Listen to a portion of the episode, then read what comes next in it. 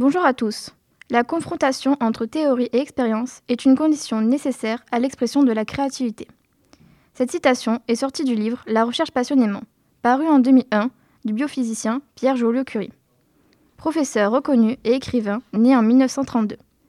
Il nous interroge ici sur la conception qu'ont les scientifiques de la science au milieu de ce siècle où la tendance est guidée par la quête de rentabilité à court terme. Petit-fils de Pierre et Marie Curie, les scientifiques ayant découvert la radioactivité et le vaccin contre la rage, entre autres. Fils de Frédéric et Irène Joliot-Curie, qui ont ouvert la voie à la fission nucléaire, comme il l'indique dans son livre, sa conception de la recherche a été pratiquée par les deux générations le ayant précédé, dont il a tiré sa philosophie, qui ressort dans cette citation. Ici, la créativité s'exprime lorsque les théories scientifiques sont mises en pratique. L'imagination est cependant au cœur du processus de création. Les chercheurs puisent en eux les idées pour innover à chaque projet et partir sur de nouvelles théories et ainsi de nouvelles expériences. Ainsi, la science avance.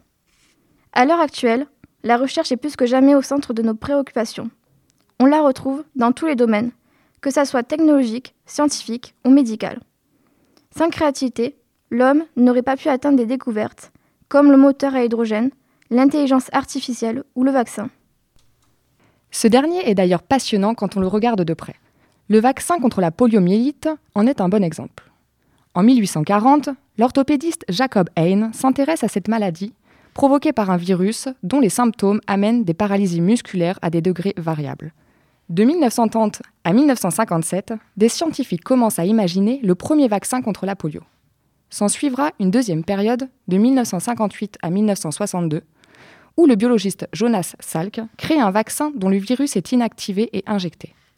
Sa méthode diffère de celle du chercheur Albert Sabin, qui prend la relève de 1963 à 1980 et propose un vaccin vivant et atténué. Après 1980, le vaccin inactivé est repris.